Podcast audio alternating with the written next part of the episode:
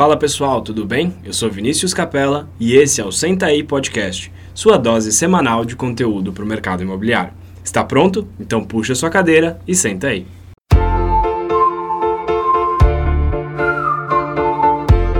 Fala pessoal, tudo bem? Eu sou Vinícius Capella, bem-vindo a mais um episódio do Senta aí Podcast. Hoje eu tô aqui com o Vini Pinedo. Fala Vini! Fala pessoal, tudo bem? E hoje a gente tem um convidado mais que especial no Senta aí Podcast. Estamos com o João Teodoro, presidente do COFES. João Teodoro, muito obrigado por estar aqui com a gente, por ter aceito o nosso convite. E para começar, eu queria que você contasse para a gente um pouquinho da sua história, como é que você começou no mercado imobiliário. Conta para a gente. Na verdade, eu tenho uma formação, é, formação acadêmica bastante eclética. Né? Eu sou formado em Ciências Físicas e Matemáticas, sou formado em Direito e sou formado também em Gestão de Negócios Imobiliários, além de pós-graduação em, em tenho um MBA em gestão empresarial, em várias outras coisas. Mas é, eu comecei no mercado imobiliário em 1972, na verdade, quando ainda trabalhava na área de informática. Eu era um jovenzinho que trabalhava na área de processamento de dados, como programador, depois como analista. E, paralelamente, como o meu irmão já trabalhava no mercado imobiliário, nós decidimos montar uma imobiliária. E aí tocamos a imobiliária e a minha vida se transformou, porque o mercado de imóveis me agradou muito, a, leveza do mercado imobiliário me agradou muito, porque ao contrário de você ter uma função determinada é, específica, que exige de você das 8 às 12, das 2 às 6 da tarde, é, no mercado imobiliário você tem uma soltura total, você trabalha no momento em que lhe parecer mais adequado só tem alguns probleminhas. Por exemplo, se o teu cliente te pede para ser atendido na hora do almoço, você tem que estar disposto a atendê-lo na hora do almoço. Se ele te pede para ser atendido no domingo, no sábado, no feriado, você tem que estar disposto a atendê-lo nesses horários. Mas fora isso, é uma profissão muito muito boa de ser exercida pela autonomia que ela oferece a quem a exerce, entendeu? Então eu comecei aí com meu irmão trabalhando é, como sócios e gostei muito do mercado, abandonei inclusive a parte técnica que eu exercia né, na área de informática e passei a trabalhar exclusivamente no mercado imobiliário. Nunca mais deixei e até hoje sou corretor de imóveis, apesar das formações que eu tenho na área acadêmica. Legal. E, e comecei também na, na área de representação é, de representação de classe, né, que acho que é interessante essa continuidade em 1983, é, eu já estava formado em Direito, já tinha a minha formação na área de Física e Matemática, e aí não tinha mais o que fazer. Eu falei, caramba, agora o que, eu vou fazer? Eu vou para casa todo dia, seis horas da tarde, e vou sentar na frente de uma televisão, feito um pachá, para assistir novela? Não vou fazer isso, eu vou tratar de buscar alguma coisa para fazer. Aí eu procurei o nosso sindicato de corretores de imóveis, e me propus, eles me convidaram, eu me propus a ser o redator do jornal do, do, do sindicato. E foi aí que eu comecei a minha vida representativa. Eu exerci a função de redator eh, do sindicato durante um ano e meio, mais ou menos. Aí gostaram do meu trabalho, eu sempre tive muita facilidade para escrever, graças a Deus. Gostaram do meu trabalho e me convidaram para ser presidente do Jornal Imobiliário, que era um dispositivo que nós tínhamos impresso aqui no Paraná para o mercado imobiliário. Fiquei como, como presidente desse jornal durante três anos e aí já me convidaram para, como então como membro da diretoria do sindicato, para assumir no próximo mandato a gestão de presidente do sindicato. Aí eu fui presidente do sindicato durante três anos. Depois saí do sindicato e fui presidente do nosso conselho regional de corretores de imóveis aqui no Paraná durante nove anos seguidos. E daqui eu fui para Brasília, assumi a secretaria do Conselho Federal e hoje sou presidente do Conselho Federal. Muito legal, mano. A minha vida representativa. Claro que, paralelamente, eu sempre tenho desenvolvido as atividades de corretagem imobiliária, que é onde eu ganho meu dinheirinho também, né? Claro, claro. É interessante, uma, uma baita história, uma baita carreira, é muito longa, inclusive. É... escrever um livro sobre ela. Pois é. E quando, quando você começou como, como corretor, você falou um pouquinho aí sobre é, a facilidade de você poder controlar seu horário, a liberdade que, a autonomia né, que, uma, que a profissão de corretor de imóveis é, te dá. O que, que você acha que, quando você começou lá atrás como corretor, quais eram. Como é que era o mercado naquela época e o que, que você vê de diferença para o mercado hoje? Bem, o mercado hoje é digital, né? Hoje nós temos aí uma modificação fundamental do que existia naquela época. Naquela época, é, você não tinha, por exemplo, você não tinha anúncios de internet, não tinha nada disso. Você tinha de fazer o contato com o, teu, com o seu é, cliente pessoalmente, convencê-lo a te oferecer um imóvel para venda e depois fazer o anúncio desse, da venda desse imóvel é, por instrumentos físicos, né? jornais, revistas, tudo aquilo que te ofereciam na época condições de você anunciar o teu imóvel. E, obviamente, né, algumas coisas que a gente usava muito, né, a placa, para você vender o imóvel sempre com a placa no local, né, esse tipo de coisa a gente usava muito. E a intercomunicação, não havia redes de negócio como nós temos hoje. Então, quando você queria fazer uma parceria com um corretor, é, você é, descobria que ele tinha um imóvel, que um cliente teu se interessava, você entrava em contato com aquele corretor por telefone, ver se ele tem interesse em fazer a parceria, e aí você passava a estudar a forma de, de dividir o resultado né, do comissionamento daquela venda ou daquele, daquele produto, enfim, e aí você fazia a venda. Mas era tudo absolutamente é, de maneira direta, não havia o que nós temos hoje, que é um mercado totalmente informatizado. Né? Hoje, inclusive mais agora, forçados pela pandemia, é, hoje você tem praticamente 100% da venda feita online. Né? Hoje você, é, o máximo que acontece, é, isso quase sempre acontece, né? na hora de fechar o negócio, aí você vai até o imóvel e mostra o imóvel para o cidadão, né, pessoalmente, daí, e aí você faz o fechamento do negócio. Mas a maioria absoluta, digamos aí 97, 98% de todo o processo de venda é feito é, online. Depois que ele é, visitou o imóvel definitivamente decidiu por aquele imóvel, volta a funcionar o processo online, escrituração, é, registro, é, tudo isso de forma online. Se você for transacionar um imóvel que tenha de, de, que exija financiamento imobiliário, também você pode fazer hoje totalmente online. Então, existe uma modificação fundamental do que nós tínhamos a, a, naquela época, 40 anos atrás. Entendeu? Essa, essa evolução que nós vivemos hoje. Você acha que os, que os clientes naquela época e os clientes hoje mudaram também? A exigência dos clientes, a, a demanda deles por uma qualidade de serviço mudou? É, ou aí, sempre. Aí, não, aí vem, aí vem a segunda parte da sua, da sua pergunta, né? É, que seria já a qualificação do profissional corretor de imóveis. O que, é que o corretor precisa para encantar o cliente, para, fidelizar esse cliente?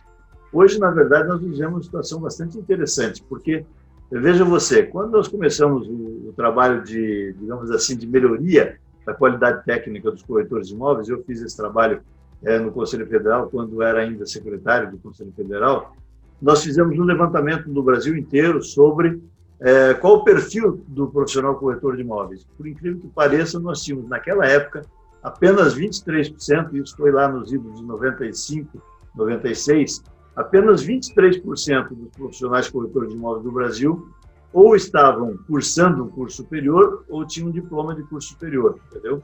Então, nós iniciamos um processo de motivação dos profissionais corretores de imóveis para que se é, instruíssem por meio de um curso superior, qualquer que fosse ele, porque a lei que regulamenta a profissão ela não exige o curso superior, ela exige só o segundo grau mais um curso de formação técnica.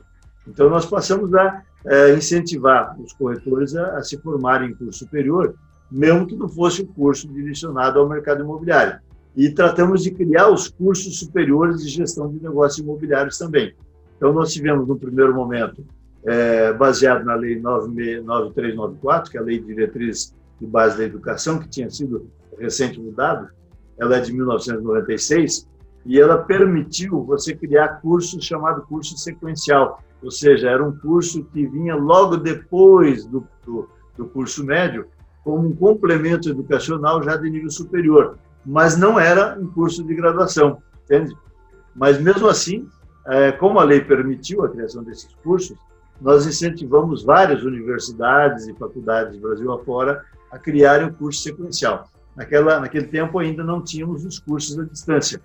E foram criados vários desses cursos em vários lugares do Brasil e o COFES sempre incentivando, e incentivando os corretores a participarem naturalmente. Né?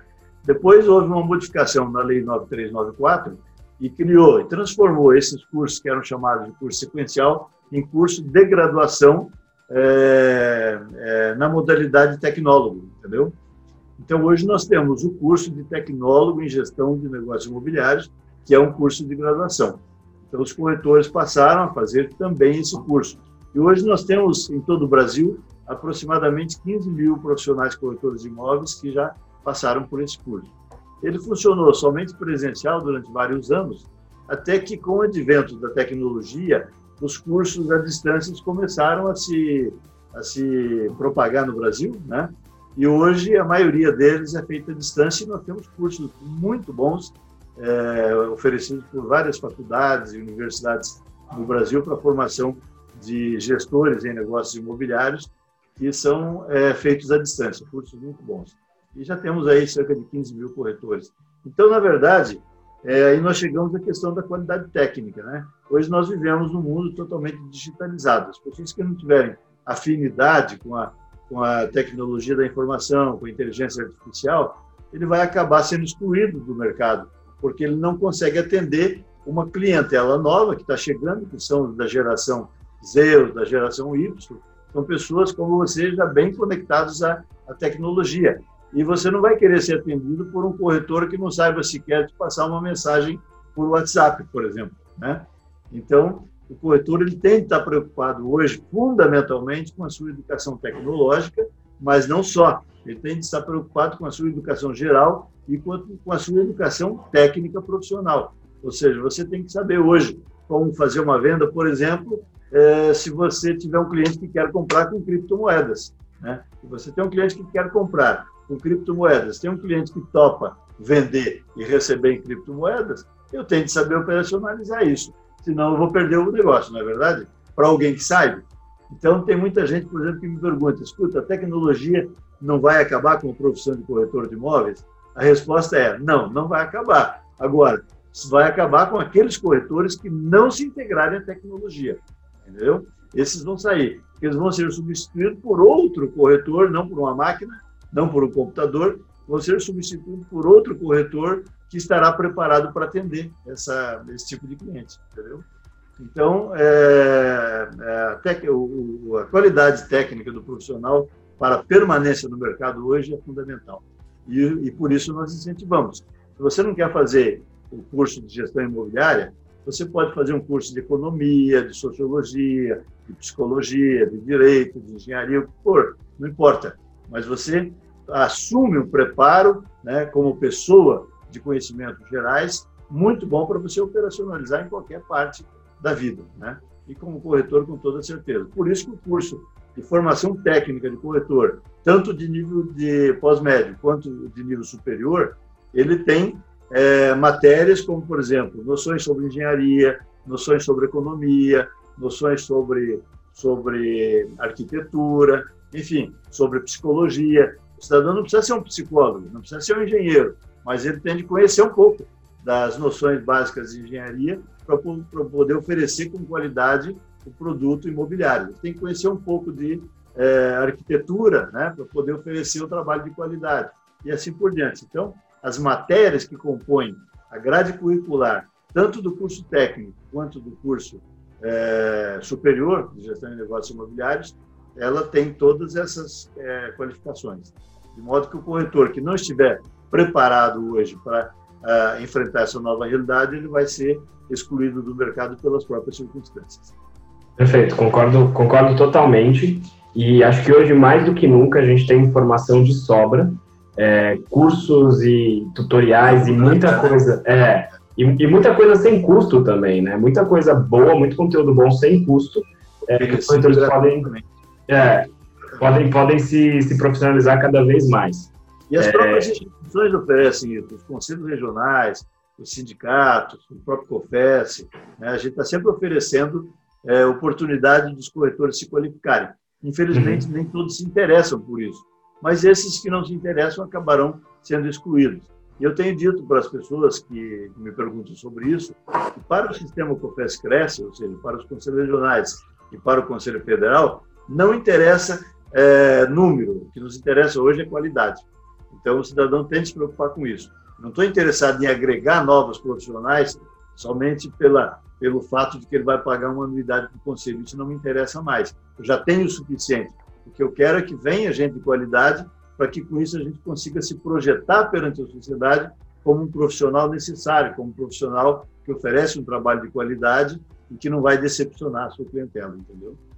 Perfeito, perfeito. É, exatamente. É, a gente cai entre nós, né? Mas a gente sabe que, que muitas vezes os clientes têm uma experiência negativa uh, com corretores de imóveis, talvez Sim, até pela abundância de corretores que existem. É, só que, só que isso, Vinícius, eu quero dizer para você o seguinte: é, a gente fala do corretor de imóveis porque é um, é um profissional muito visível, mas uhum. na verdade isso acontece em todas as profissões. Claro. Isso acontece na engenharia, na medicina, na, na odontologia, é, na advocacia, em todas as profissões acontece isso.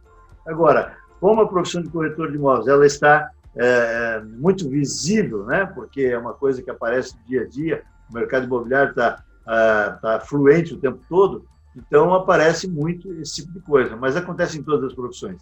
Isso aqui ah, nem você acabou de dizer que nós temos, por exemplo, uma incidência muito grande de pessoas que exercem, entre aspas, né, a corretagem imobiliária sem ser credenciado. Existe, uhum. já existiam muito mais do que isso. Mas isso existe também na engenharia, na economia, existe na, na contabilidade, existe no, na advocacia, é, na uhum. medicina, né, em todas as profissões, infelizmente, elas são atravessadas por pessoas que se passam por profissionais e exercem a profissão, entendeu? Acontece isso uhum. também na nossa profissão. É por isso que a gente alerta a sociedade de um modo geral que quando for negociar um imóvel, se ela quer segurança negocial, ela precisa de assessoria técnica. E quem pode dar uma assessoria técnica é um profissional corretor de imóveis que, vai, que, que, que estuda para isso e é treinado constantemente para oferecer essa assessoria técnica. Então, não faça negócio sem a presença do corretor, apesar que na lei não exige, né? É, mas ele vai fazer o negócio sem a presença do corretor, ele está correndo todos os riscos é, que o negócio oferece, né? É, é, então, é importante que a sociedade esteja alerta para isso. Verifique, primeiro, vai, eu vou contratar um corretor, eu primeiro preciso saber se esse corretor de fato é corretor ou é alguém que se faz passar por corretor. Né? Uhum. Só que o brasileiro é muito crédulo, infelizmente. Eu faço uma pergunta para você, por exemplo, qual foi a vez que você foi a um consultório médico e apareceu o médico vestindo um jaleco branco, né? É, e você pediu para ela, me mostre a sua credencial de médico me mostre o seu diploma. Você não faz isso, é. infelizmente. Mas devia fazer, não é verdade? Devia. Verdade. É? Então, a gente recomenda às pessoas, façam isso com o corretor de imóveis. Exija dele a sua, a sua identificação, entendeu?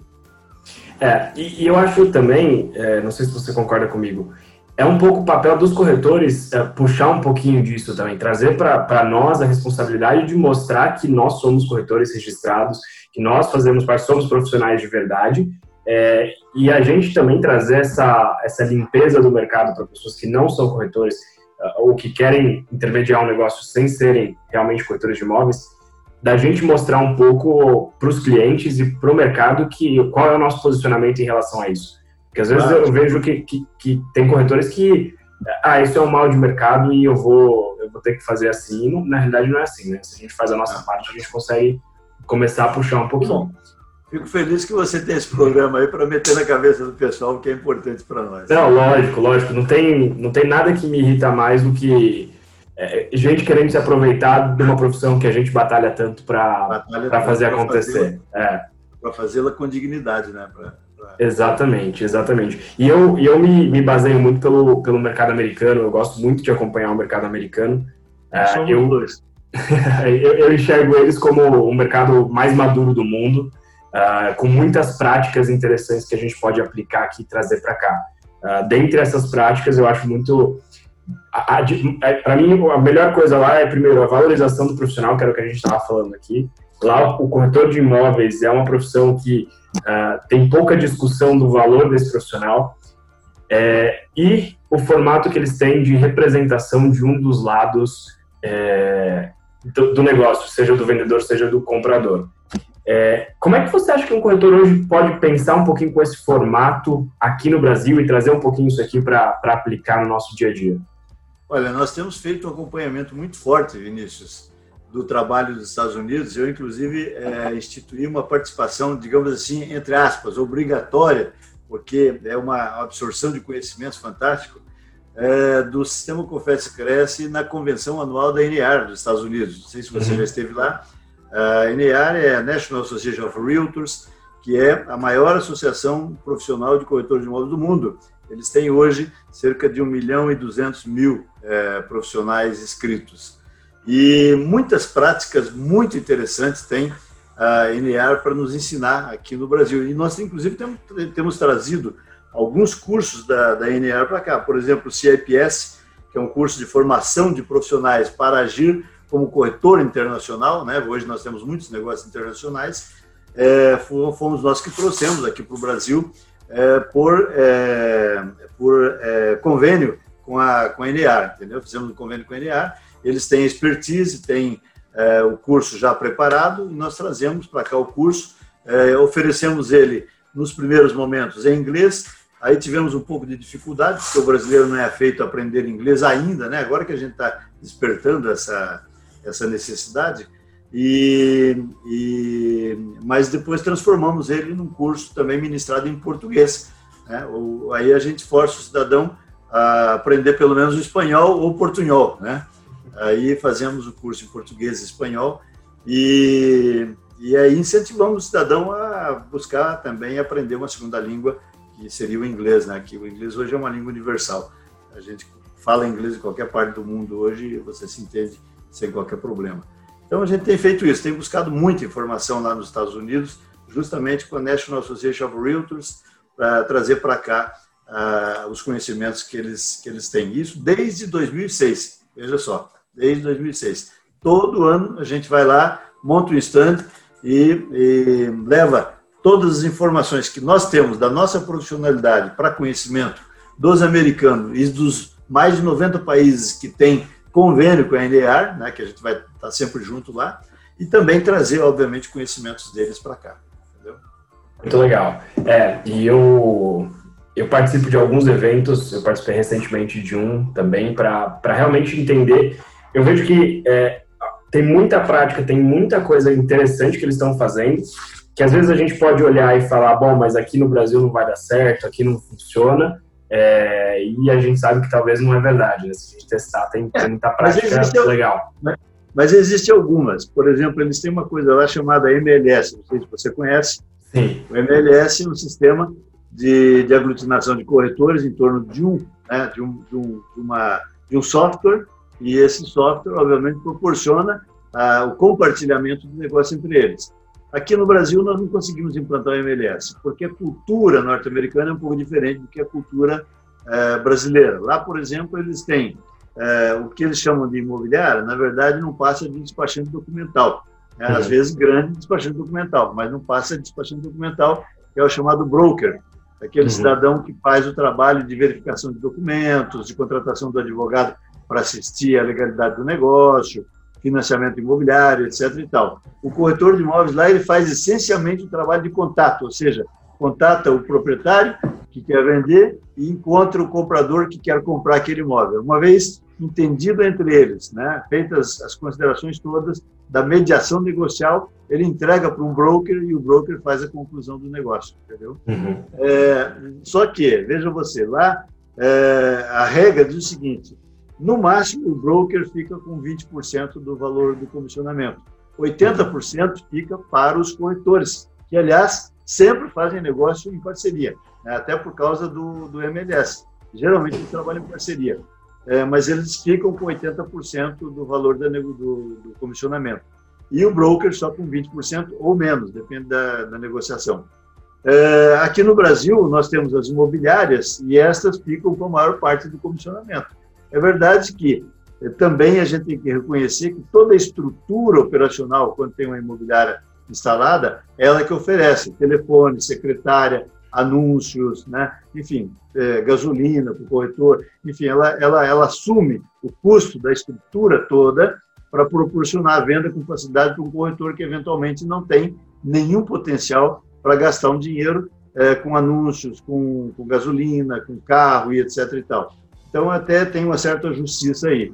Mas, enfim, o que acontece é que a estrutura nossa é diferente da estrutura norte-americana e, por isso, nós não conseguimos trazer para cá o MLS. O máximo que nós conseguimos aqui é, digamos, criar várias redes de negócios pequenas. Então, você tem redes imobiliárias em todas as partes do Brasil hoje. São 30, 40, às vezes menos, né? às vezes um pouco mais, imobiliárias que entre elas, acordam um trabalho de parceria, entendeu?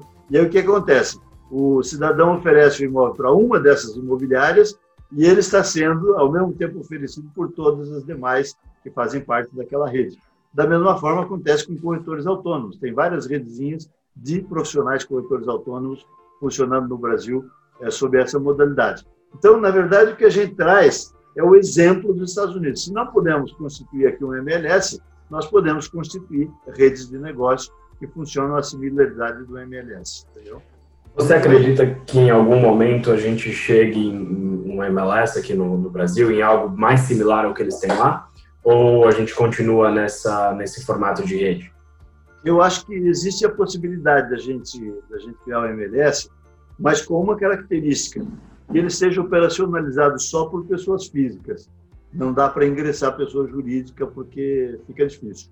Aí eu não vou aqui é, dizer para você né, o que, que acontece no, dentro do próprio contexto, né?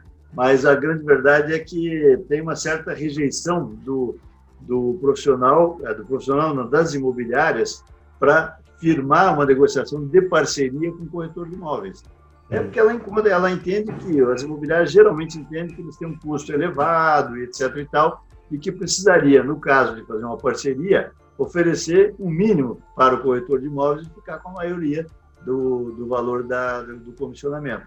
Isso inviabiliza a negociação é, por meio de um MLS generalizado. Mas há possibilidade, sim, da gente criar um MLS, e a gente está trabalhando nisso, para os corretores de imóveis. Aliás, hoje já existe aqui, por exemplo, o, você já deve ter ouvido falar do Homer, né? Uhum. O Homer é uma, é uma, é uma tentativa de, de de fazer uma MLS, só que muito, muito solto, na verdade, porque o cidadão se inscreve lá e, através do Homer, você faz parceria com um monte de corretores em qualquer parte do Brasil. Eu acho uma ideia bem interessante, apesar de que o COFES não tem nada a ver com o Homer, é uma empresa privada, né? Mas existe sim, e eu tenho ouvido bons, bons comentários a respeito desse formato de funcionamento. Então, existe a possibilidade sim. O Cresce São Paulo lançou recentemente um portal que a gente está chamando de Portal Cresce Brasil, e nós estamos articulando uma parceria entre o Cresce São Paulo e o COFES para que esse portal seja oferecido em âmbito nacional para todos os corretores de imóveis. E aí, digamos assim, seria um embrião de um MLS que a gente poderia articular no futuro, entendeu? Vamos ver Legal. o que vai Mas existe é, essa possibilidade. Eu acho que, eu acredito muito que é, quanto mais transparente o mercado for e quanto mais unido o mercado for, melhor para todo mundo, na realidade. É, hoje, aqui na, na minha empresa, 80% dos nossos negócios são feitos em parceria. E parceria não tem discussão, não é 70, 30, 60, 40, 50, 50, independente se, se, é um corretor autônomo, se é uma imobiliária, não importa. É metade do negócio para cada lado. Tentado, eu tenho tentado implantar na cabeça dos corretores de imóveis do Brasil que o melhor sistema para você ganhar dinheiro é em parceria. Eu, eu uma vez estive lá nos Estados Unidos, em, em Hollywood, mas na Hollywood da Flórida, não na Hollywood do cinema, tá? E eu percebi, isso faz mais ou menos uns 10, 12 anos, e eu fui exatamente com o objetivo de conhecer o MLS deles. Cara, é um negócio fantástico. Eles têm lá a cidade dividida por setinha naquela época, não sei como é que está uhum. funcionando hoje, dividido em setores, né? É, digamos, como se fosse um bairro, né? Tem a cidade dividida em cinco setores. E a cada setor desse, mas, mas os corretores todos daquela cidade estão agregados nesse, nesse MLS, num único MLS, entendeu? Então, o que, que acontece? Um corretor, ele tem dois mil corretores de imóveis trabalhando para ele vender o imóvel que ele angariou, entendeu? E se eu não tenho um imóvel angariado que atenda ao meu cliente, eu tenho mil corretores que podem ter um imóvel disponível para atender o meu cliente. Então, essa parceria, ela sempre proporciona negócio. Agora, se eu não admito trabalhar em parceria, o que, que vai acontecer? Eu posso pegar um imóvel excelente e ficar dois, três, quatro meses tentando vender e não conseguir vender. Aí termino o meu contrato de venda com o proprietário, no dia seguinte aparece um corretor com uma sorte, né? E vende o negócio, e vende o negócio que eu gastei durante três, quatro meses investindo nele para vender. Então, a, o MLS ele proporciona uma parceria que é o fundamento da, da negociação plena. Todo mundo ganha. Você ganha menos, mas ganha sempre, entendeu? E na somatória você acaba ganhando mais. Então, nos Estados Unidos é absolutamente ninguém, não existe nenhuma lei obrigando, mas não tem um corretor que você encontre que não esteja conectado a uma MLS. Ele sabe que, que facilita a negociação. Sim, sim, sem dúvida. E, e, o tempo que o corretor salva de não ter que ir atrás prospectar um novo imóvel para um cliente também é, é impressionante, né? Numa, numa parceria. A, a busca. Daí eles têm outras coisas. Ele tem, eles têm o que eles chamam de. Como é que chama? É lock, lock, lock.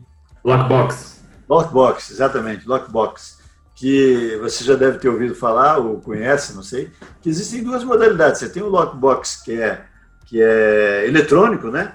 Que você traz, que você manipula ele à distância, né? Por computador ou por celular, etc. E tem o mecânico. Mas em, em caso do imóvel estar desocupado, facilita a vida do corretor de uma maneira uhum. Impressionante, porque você liga para o teu corretor, para o teu parceiro, e diz, ó, oh, estou querendo mostrar um imóvel tal. O cara te dá um código, você vai lá, digita o código, a chave está dentro daquela caixinha, você abre a porta do imóvel, entra no imóvel, mostra para o teu cliente, e sai, deixa um cartãozinho dizendo lá, estive aqui tal hora com o cliente tal, registra a tua presença no imóvel, entendeu? Uhum. Para que o corretor que, que seja detentor da opção, ele possa relatoriar para o cliente dele quantas visitas ele teve no imóvel. Uhum. E, enfim, é um negócio assim fantástico. E se ele é eletrônico, melhor ainda, porque aí você credencia o cara, ele vai lá, digita o código, entra no imóvel e já fica registrado a, a presença dele, daquele corretor, em tal hora que ele entrou, tal hora que ele saiu, tudo isso fica relatoriado automaticamente. É um negócio fantástico. Mas aqui no Brasil ainda a gente não conseguiu implantar esse tipo de coisa não, porque a nossa cultura ainda não permite. Né? Aqui, lamentavelmente, a, o comportamento ético do corretor precisa ser aprimorado muito mais para que esse tipo de coisa funcione. Nós vamos chegar lá, se Deus quiser. Com certeza, com certeza. E uma coisa interessante, ainda puxando esse gancho é, do, do, desse seu último comentário, é, faz muito sentido para o cliente ter um corretor trabalhando nesse formato de representação, nessa exclusividade de representar um lado da transação é, e levar isso para o mercado. Eu queria ouvir sua opinião em relação a isso. É, você acha que, vamos, vamos falar do lado de um proprietário, faz mais sentido o proprietário selecionar um corretor que vai representar ele para o mercado ou ele sair distribuindo, como a gente vê muitos corretores Olha, fazendo? Eu tenho, eu tenho feito, inclusive, algumas palestras a respeito desse tema, né? A gente chama de contrato de intermediação com exclusividade. E aqui no Brasil, infelizmente, a justiça entendeu que quando você é, que você exigir uh, o corretor trabalhar com exclusividade é, é uma ilegalidade porque tolhe a livre concorrência. Não é verdade porque o, o, proprietário pode escolher qual corretor ele quiser, ele não está não tá distrito a um corretor, tá? Ele pode escolher qual corretor melhor é, se encaixe nas suas pretensões. Uhum. Mas a, a, exclusividade na concessão do contrato de intermediação é fundamental. Eu, particularmente, no meu escritório, não trabalho sem exclusividade.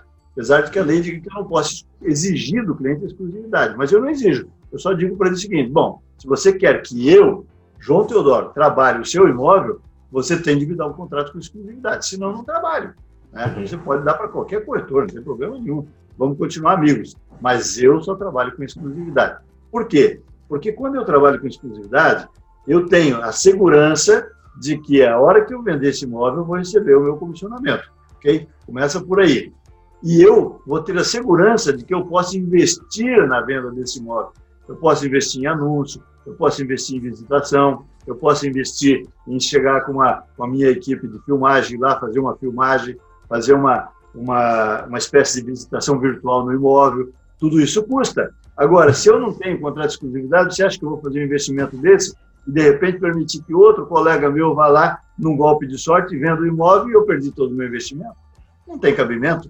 Então, eu preciso da exclusividade para garantia como profissional e para dar garantia ao proprietário de que eu vou investir na venda daquele imóvel.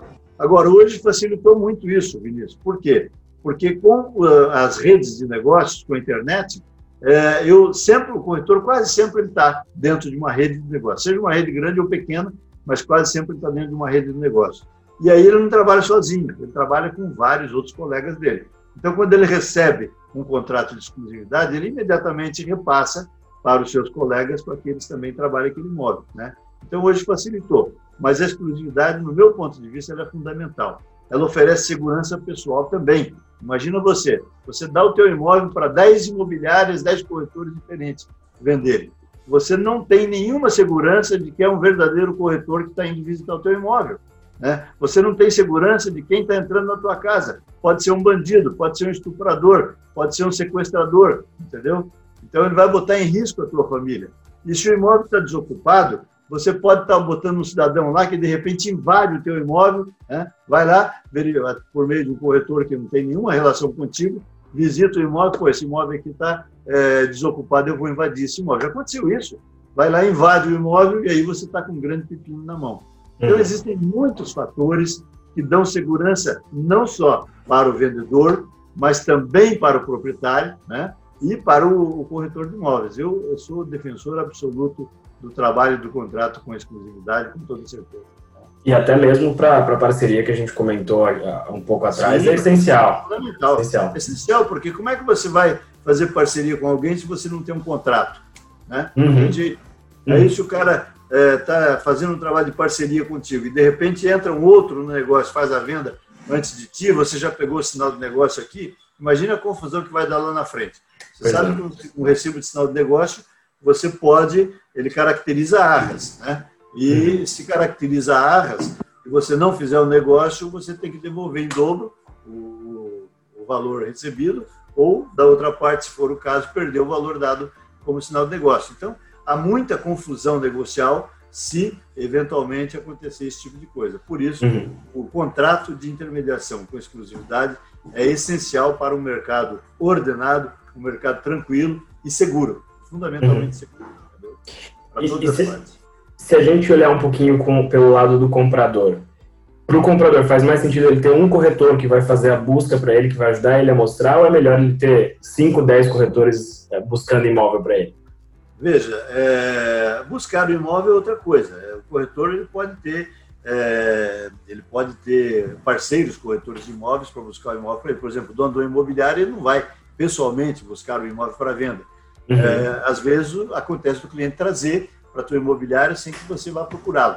Mas, no mais das vezes, são corretores agregados a essa imobiliária que buscam a clientela interessada na venda obtém um contrato né, em nome da imobiliária e traz para a imobiliária. Eu não vejo nenhum problema em que seja feito esse tipo de trabalho, desde que seja feito por corretor de imóveis. Ah, então, claro, perfeito. Lógico, lógico, concordo.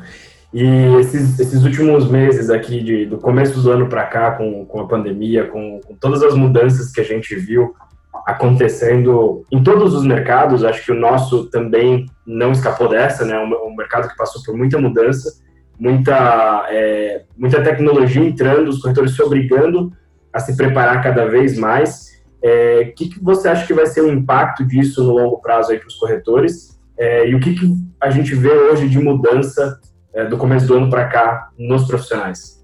Bem, nós já falamos um pouco sobre isso. Né? Realmente, o corretor que não estiver integrado hoje à tecnologia, ele vai acabar saindo fora do mercado, porque o próprio mercado vai expulsá-lo. Né? Então, ele tem que estar integrado a isso. Agora, haverá uma modificação bastante significativa na, na forma de agir do corretor de imóveis, inclusive por causa das características mercadológicas. Por exemplo, é, nós temos estudos aqui que dizem o seguinte, que hoje, depois da pandemia, percebeu-se né, que, que entre 20% e 25% dos empregados que trabalham nas empresas podem trabalhar é, à distância, em trabalho remoto, home office, uhum, que está fazendo uhum. agora, entendeu? É, é, isso significa o seguinte, que os escritórios poderão ser menores, a estrutura de atendimento dos funcionários poderá ser menor e também a relação empregatícia poderá ser diferente. Porque se eu tenho com você um trabalho, um contrato de trabalho, né, é, e não um contrato de emprego, eu posso trabalhar do jeito que eu quero. Eu quero começo a trabalhar às nove ou e não às oito, como seria normal. Ou posso começar só depois do meio-dia. O que importa para mim é oferecer para o meu contratante a, a possibilidade do negócio, do, do, trabalho realizado. Mas então, é, Vinícius, eu acho que haverá essa modificação no mercado bastante significativa. Os escritórios mudarão, de forma, as casas também mudarão de forma. Né? Se você tem condição de trabalhar remotamente, por que, que você vai morar num apartamento no centro da cidade se é muito mais agradável você morar na periferia ou até mesmo numa chácara, né? ouvindo os pássaros, os pássaros cantarem toda manhã, na é verdade? E, e, ouvindo os latidos do teu cachorro e trabalhando tranquilo lá no teu home office, lá dentro da tua casa, né? E, inclusive, essa, essa pandemia abriu a possibilidade de você trabalhar, inclusive, em países diferentes. Você está, por exemplo, aqui no Brasil e tem parceiros na Argentina, no Paraguai, no Uruguai, nos Estados Unidos, nada impede, desde que uhum. o seu trabalho permita. Né? Então, eu acho que houve uma modificação muito significativa. Isso vai atingir também os corretores de imóveis. Corretores de imóveis que estavam muito preocupados em atender a sua clientela centralizadamente nos grandes centros urbanos, vai ter de se preocupar em atender uma clientela que não vai estar mais no centro urbano. Ela vai querer se localizar fora do centro urbano, entendeu? E os imóveis, obviamente, é uma modificação fundamental. Né? Se hoje a gente tolera, por exemplo, o barulho da panela de pressão, né? O barulho do cachorro, da criança chorando, no futuro, não, a gente vai ter de profissionalizar esse espaço. Se você vai trabalhar em home office, meu irmão, você tem de ter um espaço preparado para isso, né? Uhum. isolado, onde você, no momento do trabalho, você não tenha nenhuma interferência que possa prejudicar. É como você fazer uma live aqui com cinco, seis pessoas, e o cara deixa todo o microfone aberto, aí toca o celular, aí toca o rádio, toca não sei o quê, e atrapalha a gente conversar, né? Uhum. Então, haverá essa modificação com toda certeza, e isso influencia diretamente no trabalho dos corretores de imóveis. E daí para frente, obviamente, a, a, a, digamos assim, a digitalização de todos os processos, não só do processo de venda, como do processo de transferência, do processo de financiamento e vai por aí afora. Concordo. Bem legal. Muito bom. É, a gente tem uma, uma tradição, já encaminhando aqui um pouquinho para o final da nossa gravação, a gente tem uma tradição aqui no podcast que é a seguinte: a gente sempre pede para os nossos convidados darem três dicas para os nossos ouvintes, que são corretores e donos de imobiliário. Quais são as suas três principais dicas para os nossos ouvintes? Bom, nós falamos muito sobre isso, né? Primeiro, uh, o acompanhamento da evolução tecnológica. Não tem como, Perfeito. não tem como evitar isso.